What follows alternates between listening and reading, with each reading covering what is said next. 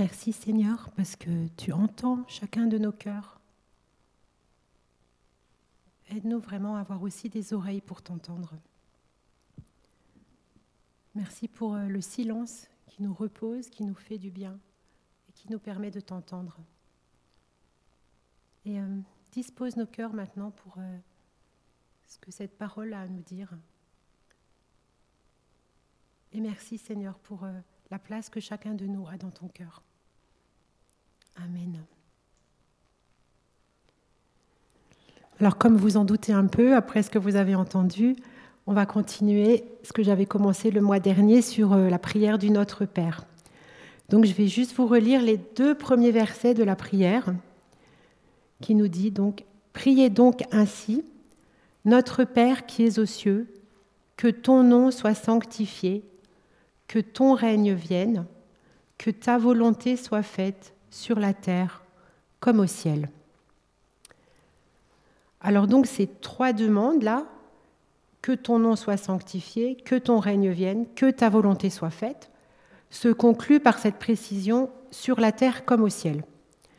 Alors que souvent, nous, on a l'habitude de raccrocher ce morceau de phrase seulement à la troisième demande. Hein. on pense que c'est que ta volonté soit faite sur la terre comme au ciel, alors que sur la terre comme au ciel, ça, concerne les trois phrases. Hein. Et donc aujourd'hui, on va se focaliser sur la première de ces trois demandes, donc que ton nom soit sanctifié, mais du coup, c'est que ton nom soit sanctifié sur la terre comme au ciel. Donc cette tournure suppose donc que le nom de Dieu est sanctifié au ciel. En effet, les anges et les autres créatures célestes connaissent Dieu et le révèrent, même ceux qui ne l'aiment pas. Ils, savent qui est Dieu, ils ont, ils ont peur de lui, mais voilà, ils le sanctifient à leur manière.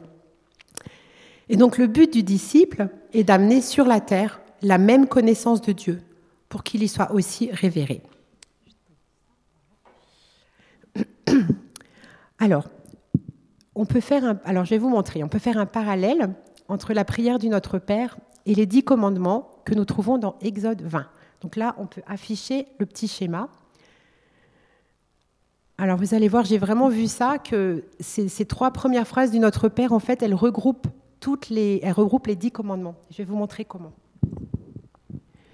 Donc à gauche, on a le texte des dix commandements, qui sont donc euh, le document de l'alliance que Dieu avait passé avec son peuple Israël à l'époque de Moïse. Donc au début, il se présente, il dit, Je suis l'Éternel ton Dieu, qui t'ai fait sortir d'Égypte où tu étais esclave. À droite, on a la prière du Notre Père, Là, c'est la réponse du disciple. Hein. c'est plus Dieu qui parle, c'est l'homme qui parle à Dieu et qui s'adresse à Dieu en disant Notre Père qui est aux cieux. Donc, on voit le chemin hein, entre l'Éternel ton Dieu et notre Père. On voit, on voit Jésus qui est venu entre les deux. On voit la révélation de la nouvelle alliance qui, est présente. Et maintenant, cette phrase Que ton nom soit sanctifié, eh ben, en fait, elle regroupe les trois premiers commandements. Les trois premiers commandements nous disaient Tu n'auras pas d'autre Dieu devant ma face, tu ne te feras pas d'image taillée pour les adorer, et tu ne prendras pas le nom de l'Éternel, ton Dieu, en vain. Voilà, donc ça, c'est ce qu'on va faire aujourd'hui. Hein. Et c'est intéressant de voir que le Notre Père, il commence par la même préoccupation que les dix commandements. En premier, c'est de Dieu qu'on parle, et spécifiquement le nom de Dieu qui est mentionné. On peut passer à la deuxième diapo. Donc ça, c'est la suite, c'est juste pour vous montrer. Donc le quatrième commandement nous parle du Shabbat, nous dit consacre le jour du Shabbat pour Dieu. Et on a dans le, dans le Notre Père que ton règne vienne. Et le Shabbat, c'était une façon de manifester le règne de Dieu, puisque c'était une journée euh, complètement différente où le peuple juif vivait d'une façon complètement différente des autres peuples. Donc c'était une façon de manifester la, réalité du règne de Dieu. Et ensuite, les, tous les autres commandements, ben, en fait, ils expriment la volonté de Dieu. Hein. Et donc ils se regroupent dans cette phrase que ta volonté soit faite sur la terre comme au ciel. Donc hein, voilà. Donc ça, c'était juste pour vous montrer un petit peu le, déroulement des choses. Hein. Voilà. Donc on, va, on peut retourner à la première, euh, diapo. Voilà, donc, euh, donc je reviens à ça. Hein. Euh, la question du nom, donc je disais, la question du nom, elle est centrale. Alors, dans la tradition hébraïque, le nom révèle vraiment la personne. Ça nous dit qui est cette personne. dans la Bible, on voit que les personnages, ils ont des noms en rapport avec leur vie, souvent. D'autres traductions de ce verset nous disent Tu n'utiliseras pas le nom de l'Éternel ton Dieu pour tromper, ou tu l'utiliseras pas de manière abusive. Donc ça, c'est le verset euh, Tu ne prendras pas le nom de l'Éternel ton Dieu en vain. Alors quand, quand j'étais enfant, on nous expliquait ce verset en disant qu'il ne fallait pas dire de gros mots qui utilisent le nom de Dieu. Mais il y a plein d'autres façons de prendre le nom de Dieu en vain.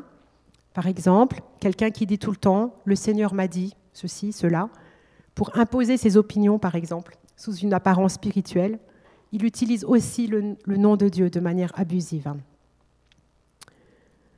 Les Hébreux, ils avaient tellement peur de prendre le nom de leur Dieu en vain qu'ils avaient simplement arrêté de le dire. Si bien qu'on ne sait aujourd'hui pas vraiment comment se prononçait ce fameux nom. Alors ce nom, on en a entendu parler tout à l'heure, le fameux Je suis, hein, avec lequel Dieu s'est présenté à Moïse. En français, on l'a traduit par l'Éternel. Alors, les témoins de Jéhovah, ils tiennent à cette appellation Jéhovah comme l'unique nom valable pour Dieu mais il semblerait que la prononciation correcte de ce, de ce mot mystérieux euh, se rapprocherait davantage de Yahvé ou Yahweh. Voilà, c'est pour ça qu'on a aussi ce chant hein, qui dit Yahweh. Mais en fait, pour les Juifs, ce nom est devenu complètement tabou. On ne doit pas le prononcer. Donc, quand on le rencontre dans la lecture de la Bible en hébreu, le lecteur dit simplement, il dit Adonai, ce qui veut dire le Seigneur, ou simplement Hachem. Hachem, ça veut dire le nom. Vous voyez, c'est le nom. Voilà. Et euh, une fois, j'étais dans le quartier juif à Strasbourg et euh, avec une amie, on est entré dans une librairie juive. Et il y avait des petits livres pour enfants. Comme nous, on a des petits albums chrétiens pour les enfants, bah, c'était des petits albums euh, juifs pour les enfants. Et j'ai vu que dedans, Dieu était appelé Hachem. On nous disait Hachem est bon, Hachem nous donne la nourriture, etc. Donc c'est vraiment comme ça que, les Juifs l'appellent, quoi, le nom. Alors, maintenant, si on reprend notre phrase du Nouveau Testament, hein, sanctifier le nom de Dieu.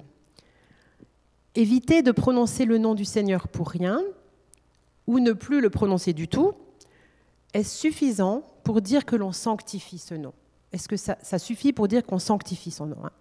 D'abord, qu'est-ce que ça veut dire sanctifier? Alors, dans le dictionnaire, je trouve, pour cette phrase, que ton nom soit loué, publiquement honoré. Donc l'idée que tout le monde, euh, reconnaisse, euh, euh, ce nom-là comme spécial. Et dans l'idée de sanctification, il y a aussi l'idée de mise à part on a entendu aussi avant dans le sketch, hein, que Dieu est différent de tous les autres êtres humains ou spirituels, ou même que les idoles fabriquées par l'homme. Et donc les dix commandements commencent par l'ordre de ne pas avoir d'autre Dieu que l'Éternel. Et dans le Nouveau Testament, nous trouvons cette affirmation qui concerne Jésus. C'est en lui seul que se trouve le salut. Dans le monde entier, Dieu n'a jamais donné le nom d'aucun autre homme par lequel nous devions être sauvés. C'est Acte 3, verset 12. Le nom de Jésus, comme celui de l'Éternel, est unique, au-dessus de tous les autres, différent de tout ce qui se fait d'autre. Il est saint. C'est ça que ça veut dire. Il est saint. D'une pureté absolue, sans trace d'aucune forme de mal ou d'erreur en lui. Il est radicalement séparé de toute la création. Alors sanctifier le nom de Dieu, c'est en fait sanctifier Dieu lui-même. C'est pas juste le nom. Hein.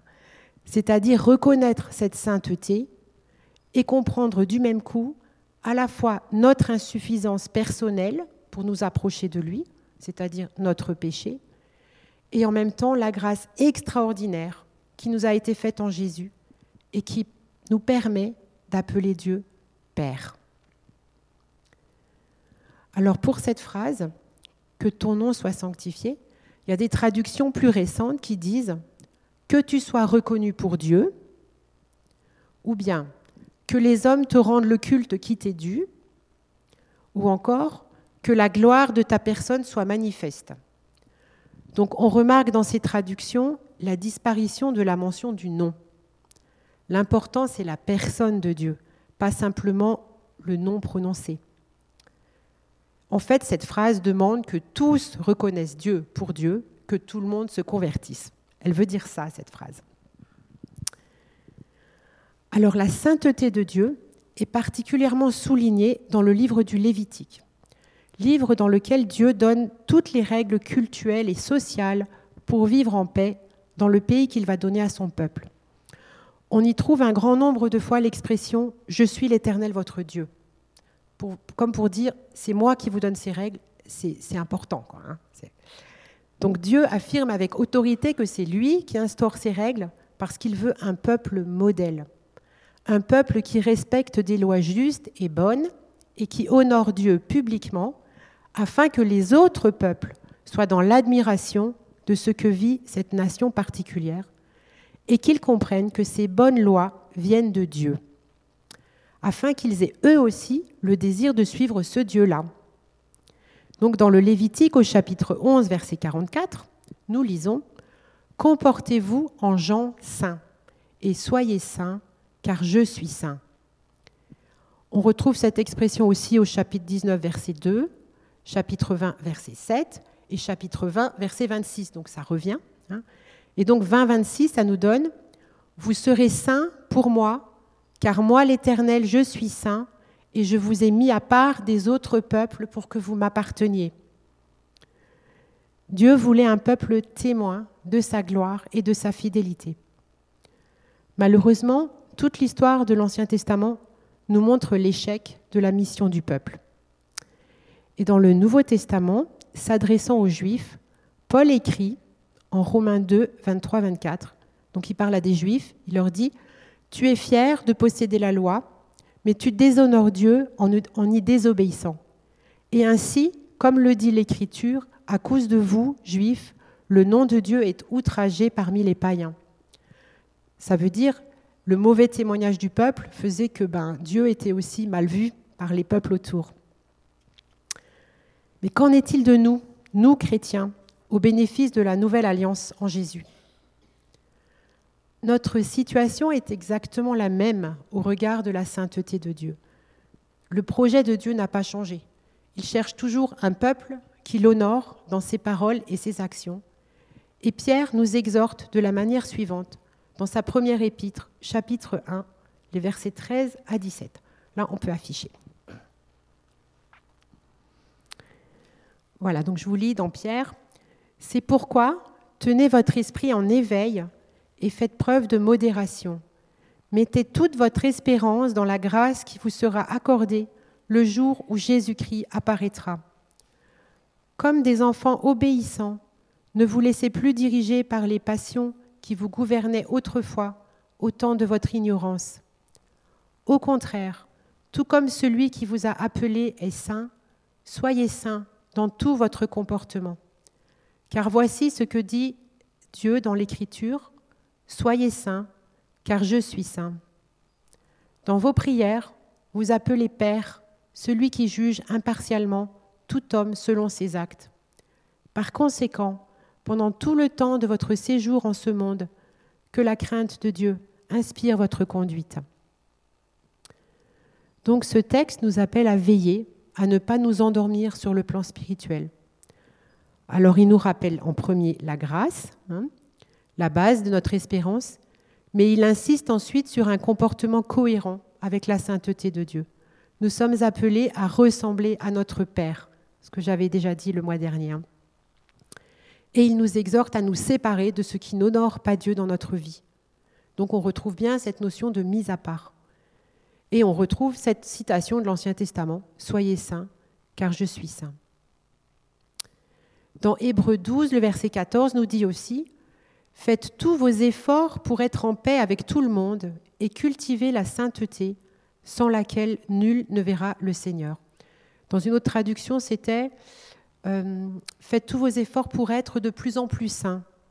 Hein. Autrement dit, cette, fin de phrase, elle est terrible quand même, hein, sans laquelle nul ne verra le Seigneur. Donc ce n'est pas une option réservée à une élite, ce n'est pas pour des super chrétiens, super spirituels ou je ne sais quoi. C'est bien l'appel qui est adressé à chaque chrétien. Travaillez à votre salut, dit aussi l'apôtre Paul à d'autres endroits. Hein. Alors voilà, devenir saint, quel programme? Alors concrètement, comment on s'y prend? Alors, quelques pistes. Ça commence par l'intérieur. Ça commence pas par faire des tas de trucs pour épater les autres. Ça commence vraiment à l'intérieur. D'abord, s'arrêter dans nos multiples activités quotidiennes et laisser de l'espace à Dieu à travers la prière et la lecture de la parole de Dieu. Se laisser interpeller et transformer par ce que l'on reçoit. D'où l'importance du silence, comme on a entendu avant. Donc prendre la décision de passer plus de temps avec Dieu chaque jour. Peut-être décider de jeûner une journée. Chacun doit voir où il en est et vers quoi il peut aller. Hein. Si, tu passes cinq minutes tous les jours avec Dieu, bah dis-toi, je vais peut-être passer un quart d'heure. Si tu passes un quart d'heure, dis-toi, je vais peut-être passer une demi-heure. Voilà, se fixer à soi-même des objectifs, de dire, je veux, je veux prendre ce temps avec Dieu. Parce que si on ne dit pas je veux, on ne le fera pas. Parce qu'il y a toujours plein d'autres choses à faire. Voilà. De, vraiment le mettre comme une priorité. Ensuite, il faut être prêt à écouter. Alors bien sûr, écouter ce que Dieu nous dit dans ce, temps qu'on passe avec lui, mais aussi ce qu'il nous dit à travers nos proches, notre famille, des frères et sœurs de l'Église. Si on nous fait des remarques sur notre caractère ou sur notre manière de fonctionner, de communiquer, dans les familles, c'est tout un programme ça. Nos proches nous connaissent bien. Et même si parfois on trouve qu'ils exagèrent, ou qu'ils ont aussi leurs travers et leurs torts, ça ne nous dispense pas d'écouter et de nous demander s'il n'y aurait pas des choses à changer chez nous. Et à partir de là, ben, demander pardon à Dieu et aux autres et avancer sur de nouveaux chemins d'obéissance. Ça s'appelle la repentance. Donc la repentance, ce n'est pas un truc qu'on a fait une fois le jour où on s'est converti, mais c'est un processus régulier hein, de dire pardon Seigneur, parce que je sais que telle et telle chose n'est pas d'équerre dans ma vie, elle n'est pas en ligne avec tes ordonnances, avec ce que toi tu veux. Voilà, donc tout ça c'était pour l'intérieur. Ensuite, il y a l'extérieur. Comment manifester la sainteté de Dieu au monde? Alors là, c'est infini, on pourrait donner 100 000 exemples. Je vais donner deux pistes parmi d'autres. La première se vit au niveau individuel. Le lieu de travail est l'endroit où la plupart des chrétiens passent le plus de temps dans leur semaine. Comme la société serait transformée si chaque chrétien voyait son travail comme un lieu où s'investir avec les valeurs du royaume de Dieu, œuvrer pour le bien de la société, tout en affirmant son identité chrétienne. Bref, se regarder comme un ambassadeur pour Dieu et se saisir de la dignité que cela implique. Alors hier, avec Elisabeth, on était euh, à Vasselonne, il y avait une rencontre du CNEF 67 euh, pour les, délégués des églises, et le thème de la conférence portait justement sur le travail, les chrétiens au travail.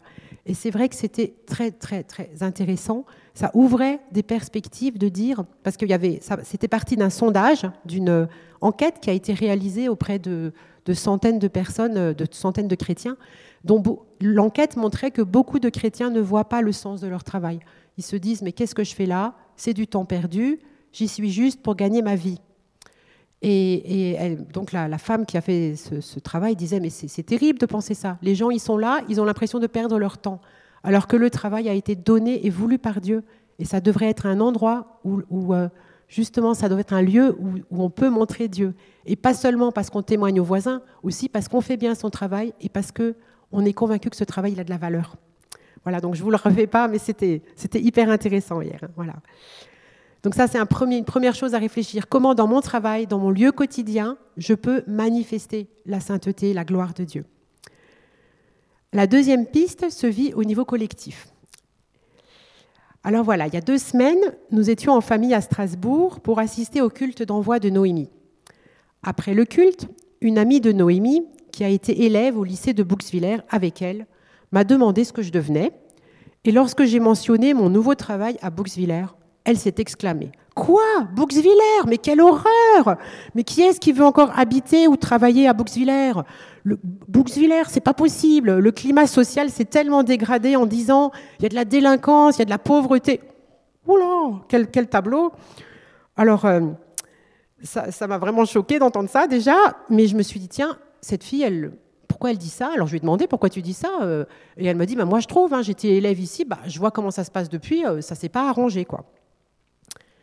Justement, la prédication qu'on venait d'entendre portait sur David et Goliath. Donc on nous a dit, David a vaincu le géant parce qu'il se confiait en Dieu et menait une vie sainte. Alors, ben, quand j'ai entendu ça, je me suis dit que la réaction de cette jeune fille confirmait ce que Dieu a mis sur mon cœur depuis un an. Je suis convaincue que Dieu a une mission pour nous ici à Bouxwiller, dans ce contexte précis. Parce qu'il ne faut pas se tromper quand on parle de sainteté. Vous voyez dans la parabole du bon samaritain, les deux premiers qui sont passés et qui ne se sont pas arrêtés pour s'occuper du blessé, c'était des religieux. Ils ne se sont pas arrêtés parce qu'ils avaient un problème avec la sainteté. S'ils touchaient le blessé, ils allaient avoir du sang sur les mains, ils allaient être exclus du service du temple. Alors ils avaient bien compris le, concept de séparation dans la sainteté. On ne touche pas. Jésus, lui, il touchait les lépreux et il accueillait toutes sortes de pécheurs. Et pourtant, il n'y avait pas plus saint que lui. Sa façon de manifester la sainteté de Dieu se montrait dans la manière dont il considérait ces gens, une manière différente, du mépris que les gens installés leur montraient. Alors nous, quel regard portons-nous sur les habitants de notre ville? Est-ce qu'on va éviter de se mélanger avec ces païens, ces délinquants, ces étrangers, ces, gens qui n'ont une vie tordue par peur de la contamination? Ou est-ce qu'on va aller vers eux de manière intentionnelle, dans la prière et la foi, pour les toucher avec l'amour et la vérité? Est-ce qu'on va se laisser travailler par Dieu pour devenir prêt à relever ce défi et devenir ensemble une lumière dans notre ville et dans sa région? C'est des questions qu'on peut chacun se poser.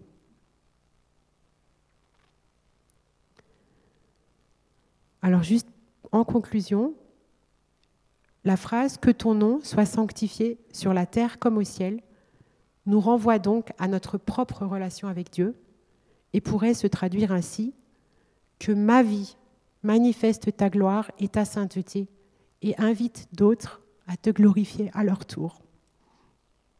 Amen.